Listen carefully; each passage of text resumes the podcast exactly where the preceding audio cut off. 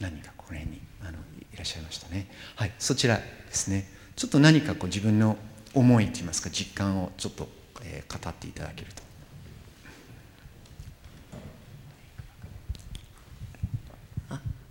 お話ありがとうございます。慶應義塾大学理工学部3年の富浦翔子です、えっと、私まあ普段から私も楽しいって思うこと小さいことでも楽しいと思えることが多いんですけど、うん、まあなんかそういう心情を、まあ、他人に共有して分かってもらえてすごい嬉しいんですけど、まあ、その人がちょっと辛い状況にあったりとかした時に、まあ、羨ましいいいなって言われた時になんか自分の楽しみを押し付けてるというかそれで相手を傷つけてしまっていることがあるんじゃないかって思うとなんかその自分の楽しみで誰かが傷ついたことで自分の楽しみもちょっと半減してしまうっていうか、うんうん、そういう体験もあったりするなって思います。はい、そうですはい。それもあのよく分かりますし結構僕の周りの人たちもあの結構辛い状況の中にいる辛いといいますか、まあ、日常的なこの生きづらさということの中でなんかこうなんかこう本当にこうウキウキしてる一人がそこに現れるとちょっとなんかこうイラッとしたりしますよね。そういうことは特に職場の中であったりするんで私の同僚でこう休みを取ってこれからちょっと1週間南の島に行ってくるって言って行ってきたんですね。で帰ってきたら全然いろんなこのスクバダイビングをやったりその人はあの要するにシースポーツがすごく好きな人だっていうこと分かってたんだけれどもあなんか全然こう焼けてないねっていうふうに話をしたらいやそれはみんなやっぱり働いてるのを考えるとやっぱ日焼けをするとみんなちょっとそれはちょっとダメだって。なんかいっぱいなんかこうあのあの UV ブロックをですね毎日塗ってこのあの海に出かけていたこう男のこのなんか感覚っていうのはねちょっと僕はまあそれ笑い話としてね廊下であの話をしたりしたんだけれどもそれはちょっと行き過ぎじゃないかなと私はその時に思ったんですけど考えてみるとみんながこう割とこう頑張ってる中で自分が楽しく何かをやったことがなんかこうみんなのこうエネルギーをそぐとかちょっとつ辛くこうこう感じられる。でそれでそれがこう跳ね返ってくるんじゃないかなっていうふうにもう思うということはあります。これ結構日本の中にはこれかなり多いこと。日本人が、えー、抱きがちなあの多分神聖メンタリティの一つだろうというふうにあの思います。実は夏目漱石話がまたずんずんあの下って時代が下がってきますけれどもすごくこのこの苦と楽にこだわる知識人だったわけですね。特に夏目漱石の後半生のこの作品はほとんどこの苦と楽のこのこの戦いのようなものの中で繰り広げられていると言ってもいいぐらいの話なんですね。例えば「明暗」っていうこの小説を書いてる途中で彼は亡くなるわけですけれどもこの「明」と「暗」っていうのはほとんど苦と楽にこの置き換えて読み直すととてもあの面白いあの作品でもあるわけですけれども1900年ロンドンに留学をしますね。であのその時にこう講義ノートをたくさんあの取ったり読書ノートを取るんですね。私たちもあのやると思うんですけれども読書ノートっていうのは私は結構書きますけれども一冊ごとこう書きません？なんかその本について自分が思ったこととかノートしたりする。講義だったらその講義の講義ノートを作りますよね。漱石はそれをしてないんです。自分が関心を持っている主題テーマをまず立ててでいろんな講義だったりいろんな書物からそれに引っかかる事柄をそこにこの落とし込んでいくというすごく面白いあの整理法といいますか発想法を持っているわけですね。で新しい夏目漱石漱石全集があの10年ほど前に出た時に私もそれを買ってて最後の方誰も開かないあのノートっていうのが一冊あってこれなんか小説じゃないからあんまり読んでて楽しいことはないんですけれどもその中で見て彼のノートのあの一冊が「Pain and Pleasure」なんですね。つまり苦と楽っていう。ロンドンまで行ってですよ。Pain and Pleasure という本があるわけではないし、えー、講義でこう Pain and Pleasure という講義題目が出てるわけじゃないんですね。いろんな本を読みながら英語をこう混ぜながら日本語でこの西洋人のこの特にこの Pleasure と Pain を切り分けなければならないというこの発想とずっと格闘をしていて論理的にそれをあの理解しようっていうこの彼のすごいこの努力の跡が見られるわけですね。今日はちょっとだけあのそれをあの一緒に見ていきたいと思うんですけれども例えばその中に mental pain っていう、まあ、これ私の訳をそこに入れましたけど精神的な苦痛っていう項目を作ってるんですね大なる理想を有してこれをぜひとも realize 実現。せんとする者はついに pain 苦痛多きを免れず。しからば人間はなぜに苦しんで pain を犯すや。ここにおいて一つのパラドックス逆説を生ず。五人。私の行為はエンド目的を生ず。このエンドに達すればアテインメントこれすごくあの多分耳だけで聞いてる人は、まあ、さっぱり分かんないと思うんですね。だけどこれすごくいい文章ですよ。あのものすごくこう適切な英語を日本語の中にこう落とし込んで英語と日本語を行き来しながら私たちはこれ読まないといけないんだけれども漱石がこの西洋人たちがこの pleasure 特に功利主義社会功利主義思想の中でその pleasure というものを pain を取り除いたものとして捉えようということはつまり pain、えー、苦しみというものをあの避けない避けないでとにかく頑張って何か幸福になろうとする人たちのこの発想というものを非常にこう論理的に捉えようとしている。ちょっと私が見てこのあの漱石は非常にあの頭が明晰で読んでてこれはすごくよくわかるけれどもこの時代の人たちは大変だったんだなとまあ私たちでもこう違う文化に出かけてあの出てその中のその文化をこう理解しようとする。誰でも現在でも苦労すると思うんですけれども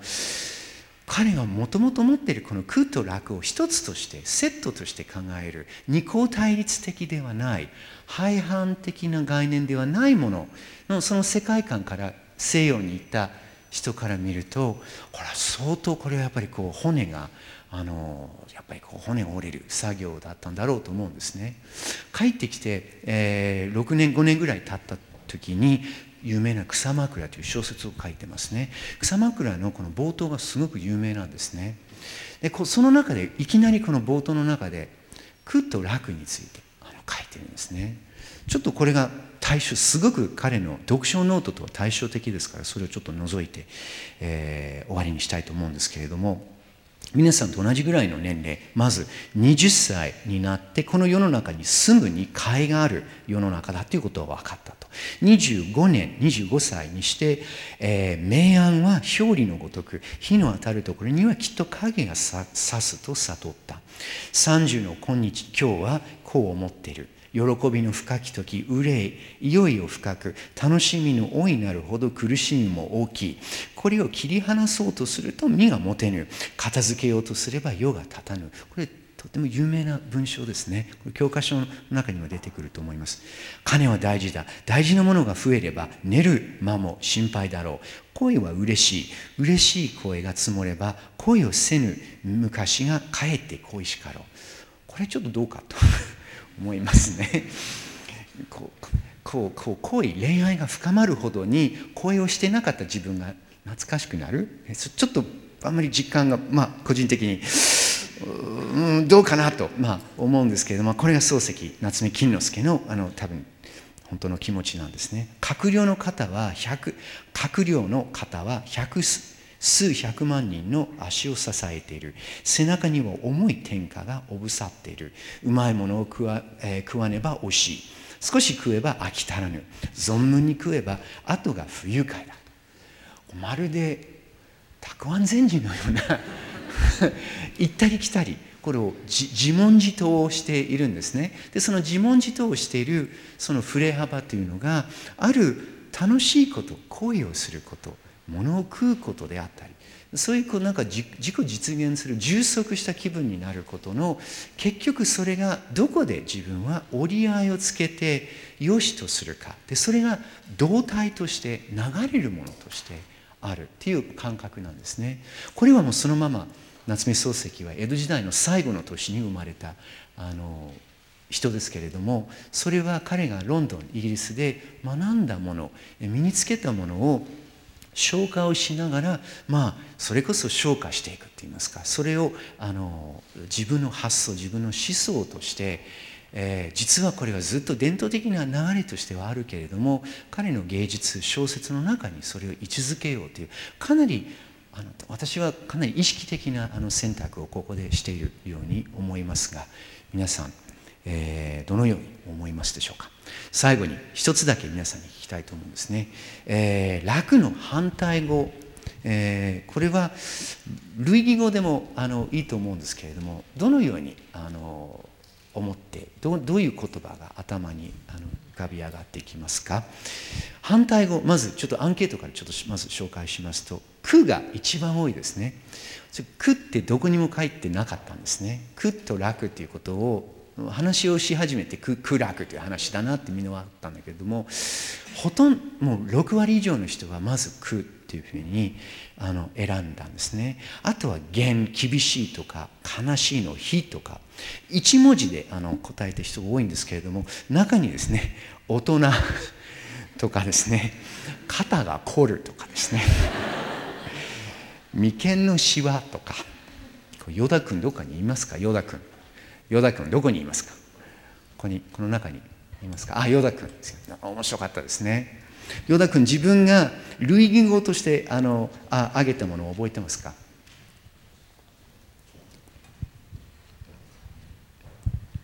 ちょっと覚えてないです、そんなもんですね。いや僕はお面白いなと思ったのはハンドルの遊びですね。なんか楽というのはハンドルの遊び。ハンドルの遊びというこれ理論的にもよく言うんですね。えー、車が実際にこのカーブする直前のところに車を設計するときに遊びがあるんですね。で、そのその部分が楽だというふうに思ったのはどうしてですか？えーと、楽ってなんか余裕があるなって自分の中で思っていて、うん、で余裕があるのって何かなって考えた時にあハンドルの遊びってなんかハンドルでガチって握っちゃうと、うん、やっぱりそれで運転がうまくいかないけどこうハンドルの遊びを持つことで楽に運転できるっていうところから、うん、なんかハンドルの遊びっていうのが思いついた、うん、なるほど、ありがとうございました。あとはですね、えー、類義語として結構目立ったのがあの目とか炉、ほがらかっていう炉とか彩彩りの彩ですね。えっ、ー、とこう感覚器官でこう捉えられるようなものですね。音であったり透明度であったり、え色が鮮やかであったりということをこう楽と同類の言葉として挙げている人が多かった。それはとても面白いと思いましたしこれは多分日本語のその一つのこの楽が持っている要素と非常にこう視覚的にあの物事を捉えるっていうあのこの日本語の世界の中で私を含めて生きている人たちのがこう共有しているこの一つのこの傾向といいますか能力のようなものがそこにあるような気がします。大切なことはこの楽の棚卸しをするということですね。自分の言葉の中で自分の経験の中に楽と苦のこのスペクトラムの間に自分は、えー、どこをあの向いているのか今どの時点にいるのか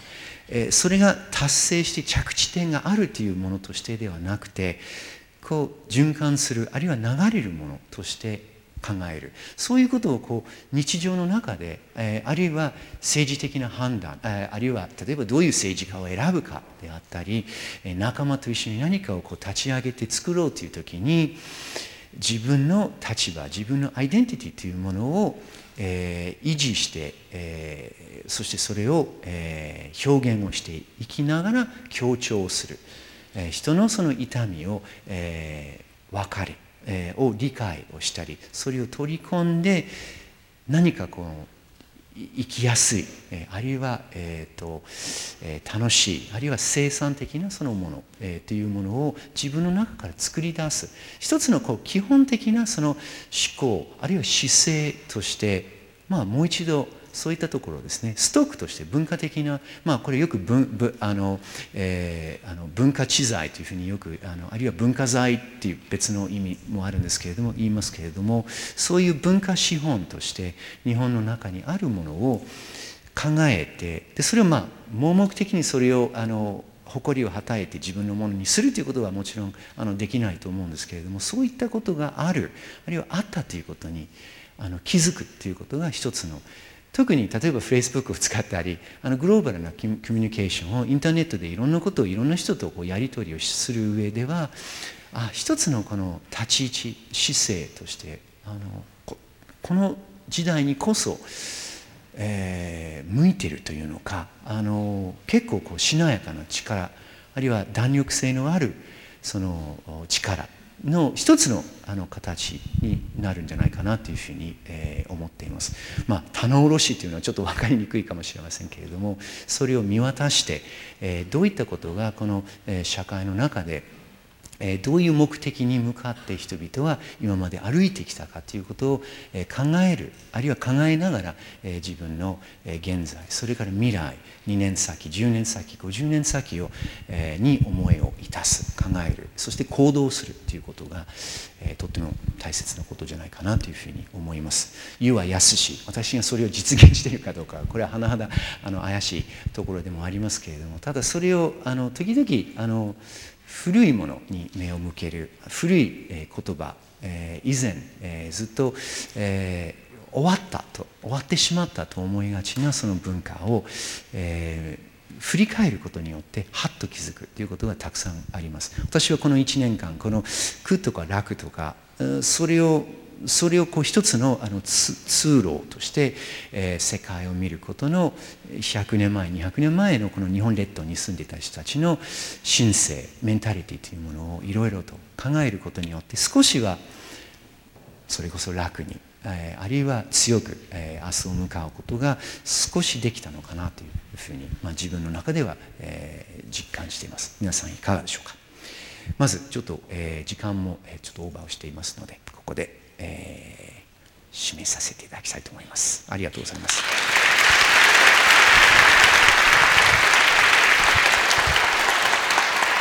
ロバート・キャンベル先生どうもありがとうございました。本当にまだまだお話を伺っていきたいところなんですがあの時間がかなり迫ってきていますのでここで直接先生に質問をしたいという方2名から3名ぐらいになるかなと思いますが挙手をお願いいたします。じゃあ後ろのはい眼鏡の男性に。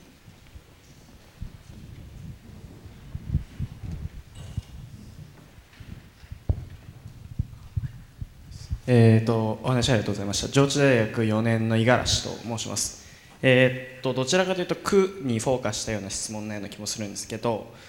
例えばまあ僕も結構苦と楽って表裏一体だなだったり善と悪って表裏一体だなと思うんですけどで自分に対して考えた時に自分の好きなところもあるし嫌いなところもあると。でもなんとなくそれをひっくるめて自分だなっていうふうに考えていて多分日本人ってどっかしらそういうなんか遺伝子的になんかそういうところが通じてあるんじゃないかなと思うんですけどなんかそのせいというか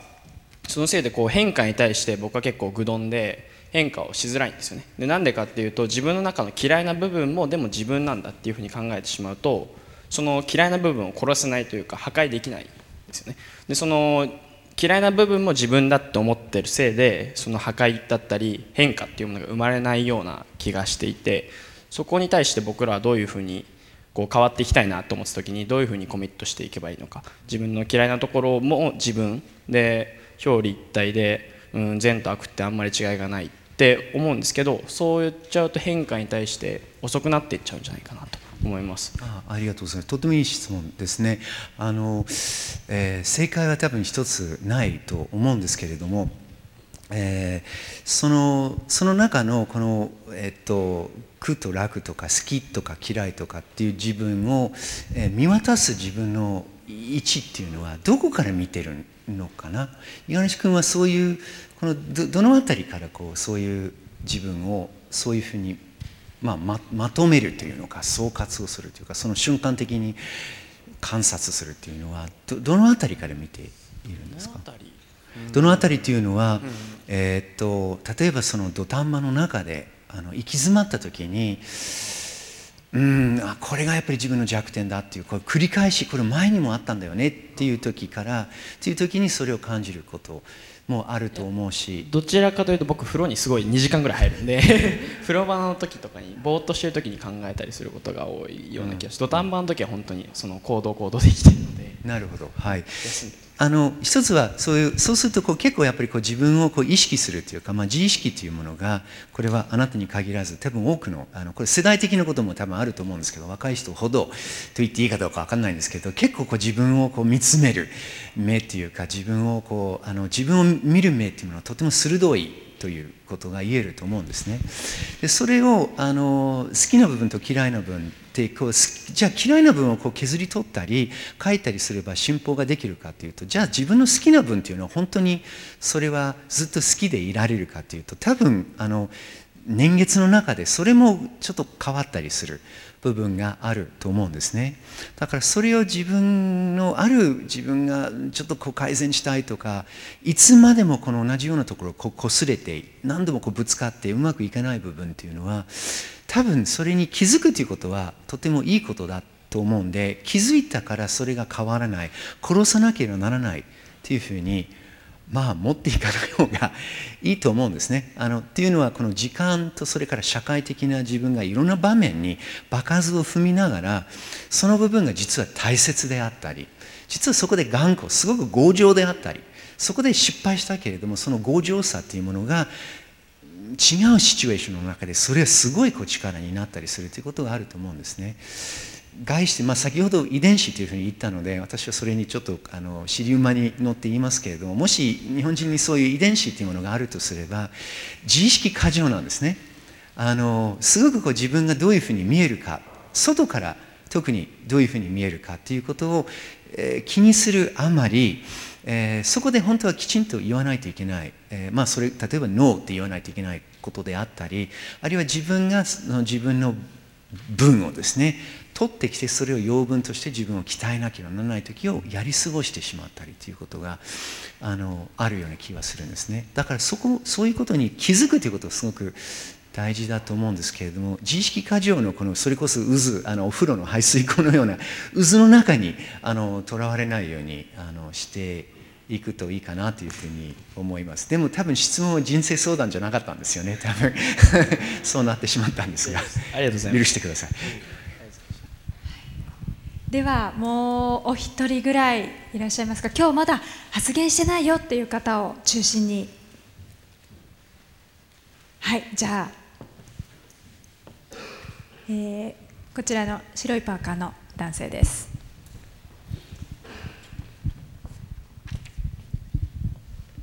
えー、成蹊大学理工学部1年の天田と言います、えーと、今回の話は日本のことについて、えーと、フォーカスしたお話だったんですけど、えーと、苦と楽を繰り返すっていうような発想とか、えー、と楽はずっと続かないっていうような、えー、と発想は他の外国には見られないようなことなんでしょうか？えっとまあもちろんあの見られないことはあのあありません。あの、えー、例えばですね英語のことわざに、Every cloud has a silver lining、えー、暗い雲でも銀の、えー、裏地がちゃんとあるんだと。うん、だから雨雲であってもそのそのその中にこう幸せ、まあ、銀というのはあの位の高い価値のあるいかにもあの、えーと、英国あるいはイギリス風のあの表現でもあるんですけれどもそういうこう価値のあるものが例えば雨雲の中にはあのあるという発想もことわざもあります。たださっきからあの言いましたように特にまあ18世紀から19世紀以降のこの社会思想それから一般の人々の常識の中ではとにかく幸福であるとか、まあ、今今日楽と言ってるっていうことが、えー、まずこう痛みや不安を取り除いた状態。のものであるという発想はとってもこの欧米社会全体、まあ、今グローバルな社会の中では一つのグローバルスタンダードになっていると言っていいと思うんですけれどもあります。だからそれがそれは、えっと、そのためにこの鈍感になれる鈍感になる人から割とこう成功したり投資をしたりいろんなことがあのいいことはあることは間違いないんですけどただ経験値としてはそれは長く続かないということはみんなそれはまあ一方では分かるわけですね。だからそういうあの発想あるいは経験値として日本も欧米もあるいは他のあの文明の中でも大きな変わりは多分ないと思うんですけれどもどういうふうにこの世界を見る自分たちのこの存在のこの意味付けその意味付けをつけるかっていうあのことはあの多分違うと思うんですね。そういう意味では今日お話ししたことはかなりあのはっきりと色分けをすることができるんじゃないかなと思います。ありがとうございました。はいありがとうございました。実際にねあの今日は日本人の方がほとんどというか全員そうだと思いますけれども外国の方と触れ合ってそういった違いであったりをシェアするということも大切かもしれないですね。はいえーでは以上で未来授業3時間目ロバート・キャンベル先生の講義を終了いたします。ロバート・キャンベル先生どうもありがとうございました。どうぞ頑張って気をつけて。